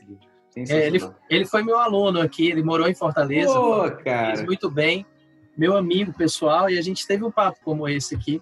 E uma das primeiras perguntas que eu fiz foi, cara, fala aí como é o mercado francês. Dói, dói porque a gente, sabe, não chega nem, nem perto ainda, né? Mas em é, termos de é, produção, como você falou, a gente está melhorando, a gente tem autores que está conseguindo publicar para fora também, trabalho é autoral, né? Isso temos é nomes temos nomes como Quintanilha, como Salete. Salete, né? É, os irmãos, Baimun, enfim. Tem, tem coisas que a gente pode. muita coisa tem, bacana. Tem coisas Isso que a gente aí, pode se orgulhar, né? É, acaba tirando aquele complexo de vira-lata, né? Porque se fica essa coisa do. Ah, ainda tem, tem, a gente vive numa realidade de autor, né? A, gente, a maioria das pessoas que a gente conversa acaba sendo. Eu converso com você, que é aquela coisa do autor. Aí se você entra numa, num grupo de quadrinhos de, do Facebook e você vê os, que tem a, que a maioria é feito de leitores, aí você vê umas discussões e fala, rapaz, o pessoal está discutindo isso ainda, sabe? Esse dia num, num grupo, não lembro qual que era agora, mas é, saiu uma pergunta, né? Vocês leem quadrinho nacional? E aí saem umas respostas assim,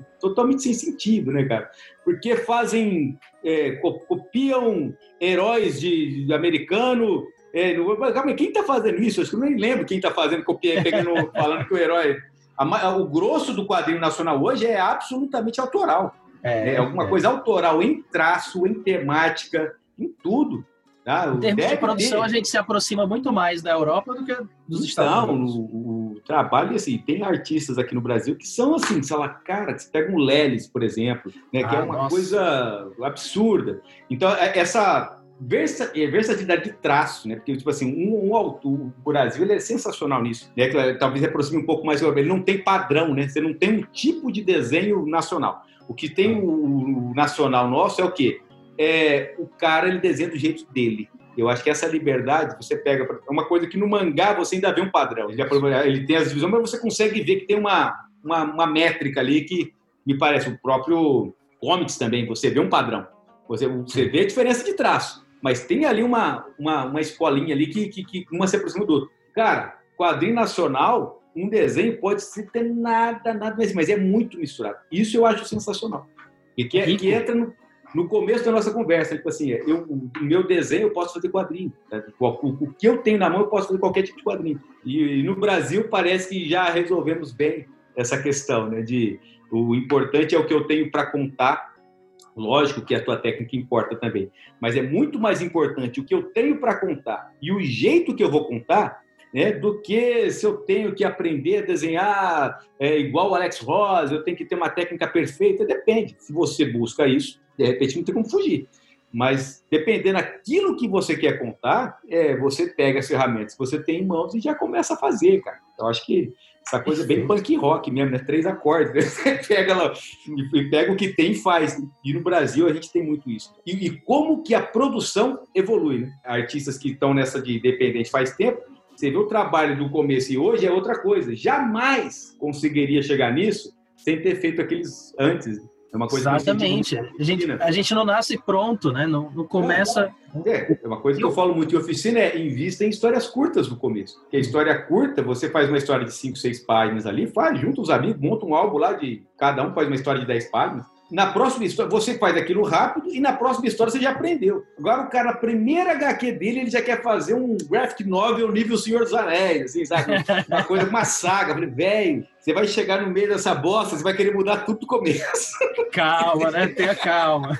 Respira, né? Não, vai lá, vai devagarzinho. É aí a hora que você faz várias, o cara, eu entendo de ritmo, eu entendo o traço que eu preciso, aí eu acho que você consegue é, seria bacana você uma, tentar uma empreitada um pouco mais longa. Assim. Antes disso, eu acho, nem aconselho. Eu falo, não, histórias curtas. Vai, vai, vai, se reconhecendo primeiro. Primeiro ver o que, que você tem dentro da tua maleta, para depois você sair para viajar, né? Porque senão você vai chegar no meio da viagem, rapaz, não, não trouxe isso. E aí você vai passar apertado. Quais são os seus próximos projetos? Já chegando aqui ah, na nossa, nossa, fase final do, do papo. Eu estou fazendo ali o Estou trabalhando de novo no, na continuação do Yankee, né? Quero ver se eu consigo lançar um catarse dele essa metade do ano para frente aí, talvez mais para o final, né? Porque essa coisa de, de pandemia movimentou muito o que eu estou fazendo aqui, então estou estruturando.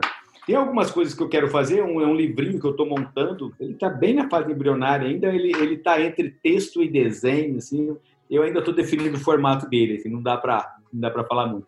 E basicamente é isso, e tocando, né? Tocando as páginas, tá? Eu investi bastante também nessa relação com o público, que eu acho que isso é, não pode fingir que não é importante também, né? Você tá, tá em contato, tá? Para pegar as suas redes aí, né? conversar mais com as pessoas. Eu acho que também faz parte do nosso trabalho isso, né? Porque na verdade é um ciclo, né? Não adianta você fazer se não vai ficar socado dentro de casa. Então você tem que mostrar o que você está fazendo também. É uma coisa que eu tenho tentado bolar uma estrutura para isso, né? Sou muito ruim, sou péssimo nisso, de montar uma estrutura para isso. Mas eu acho que é importante, aos pouquinhos a gente vai, vai acertando. Mas por hora é isso. Estou montando um roteiro também, que é meio existencial para variar, mas está tão embrionário que não dá para falar nada dele ainda não. As duas últimas perguntas não são perguntas muito simples, mas eu acho que são perguntas que você vai se sair muito bem. Eu acho que você gosta de refletir sobre isso. A primeira delas, Orlandelli, é por que quadrinhos, cara? Por que quadrinhos, né, cara? Olha aí, cara, essa pergunta é estranha mesmo. Por que quadrinhos? Eu acho que, como é uma linguagem que eu me identifiquei tanto, eu, eu reconheço ela como ferramenta. Sabe? Se eu reconheço ela como ferramenta, eu consigo usar ela para contar história. É, isso aí é fantástico, né? É, é a mesma coisa que eu, se eu for fazer cinema, eu não sei, eu não entendo nada de luz, não sei o quê, eu vou me fuder ali, entendeu? Uhum. Quadrinho não, cara, eu, é, é, igual você tá no teu escritório, tá uma bagunça, mas eu sei onde tá cada coisa, entendeu? Então eu acho que o quadrinho, como eu tenho vivo quadrinhos desde sempre, eu conheço o lugar que eu tô. Então, cara, eu sei como passar essa mensagem com essa ferramenta. Então, para mim, o quadrinho acaba sendo fundamental por conta disso. É um, é um lugar onde eu consigo me expressar, né? Por conhecer ela, né? por conhecer a, a forma de linguagem. Você considera quadrinho arte? Sim. Nossa, não, não, isso é inquestionável, né, cara? Porque quadrinho é... O que, que é arte, na minha opinião? Ótimo. É... Era a minha próxima pergunta. O que é arte? o que é arte, na minha opinião?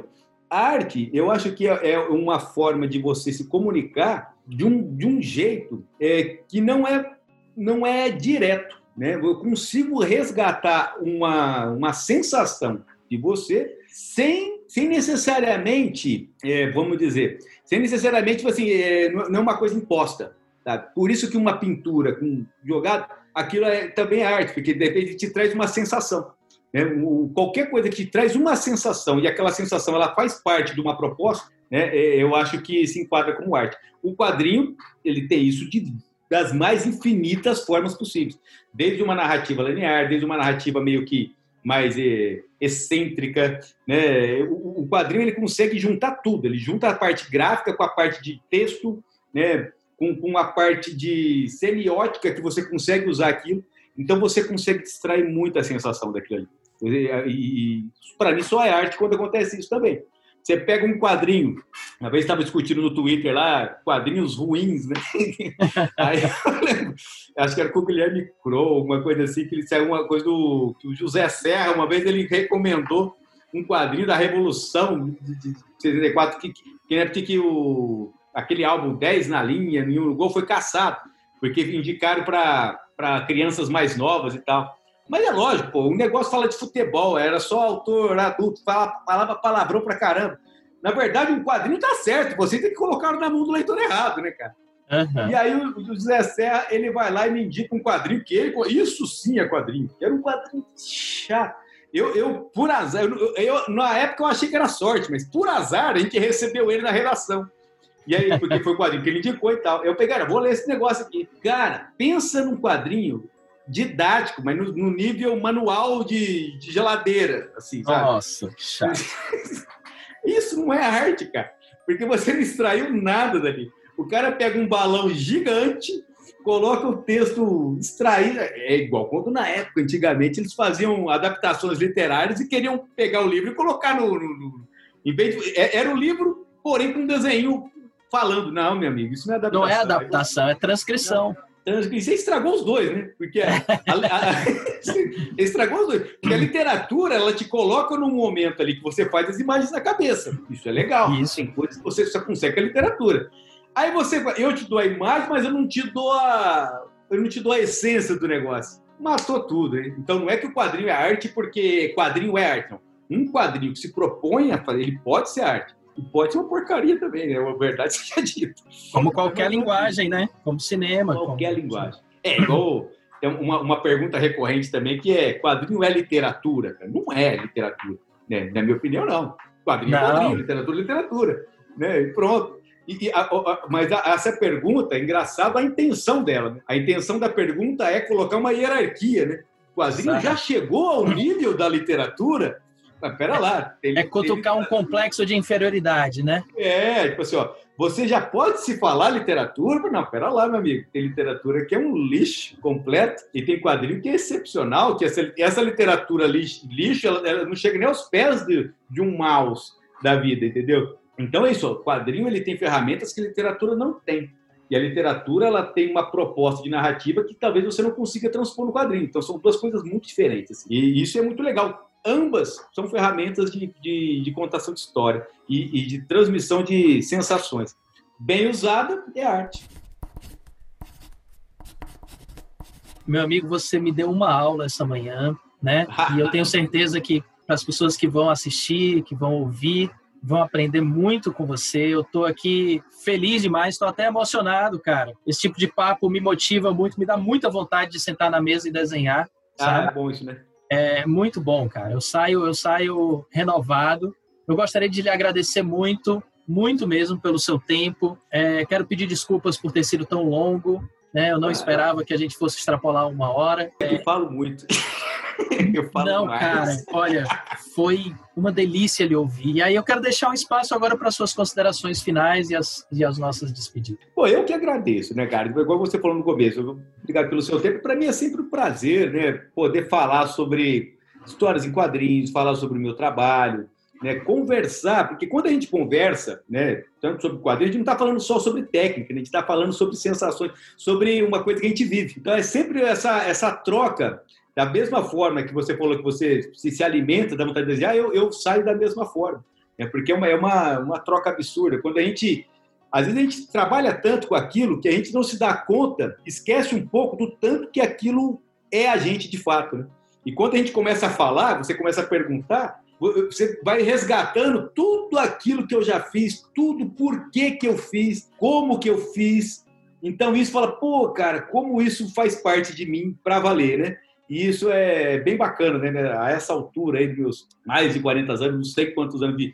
Então, você conseguir olhar para trás e você me ajudar a, a recordar e reestruturar isso dentro da cabeça. Porque a gente só consegue elaborar algumas coisas quando a gente fala sobre elas. Falar sobre quadrinhos, falar sobre é, influências, você consegue, puta, se não fosse aquele cara, talvez eu não teria feito aquilo.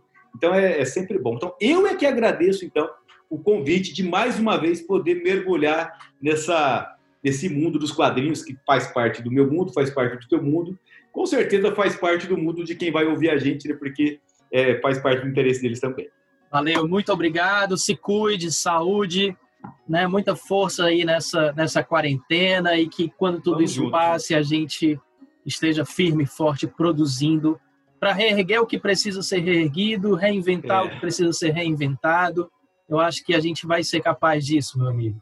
Eu sou muito otimista e eu acho que através da arte, das lentes da arte, a gente consegue ter um olhar é, mais positivo perante a vida. Com certeza. Sem a arte, você parece que não tem muito nem sentido de estar aqui, né, cara? Você acordar para trabalhar, pagar as contas e voltar para casa e, esperar o outro dia, sem, sem sentir nada no meio do caminho, fica realmente muito difícil. Então, graças a Deus que a gente tem a arte para aliviar um pouco né, essa, é, tudo isso que a gente passa. Né? Essa quarentena é um exemplo claro disso. Muita gente vai tendo que mergulhar um pouco dentro de, dele mesmo para conseguir suportar, o que não é ruim. Às vezes ele conhece coisas que ele não conheceria se não tivesse acontecido isso. Então isso é bem legal. Então. Sem dúvida, sem dúvida. Um ótimo dia para você, meu amigo. Valeu, Ficamos por aqui então. Um fortíssimo Valeu, um abraço.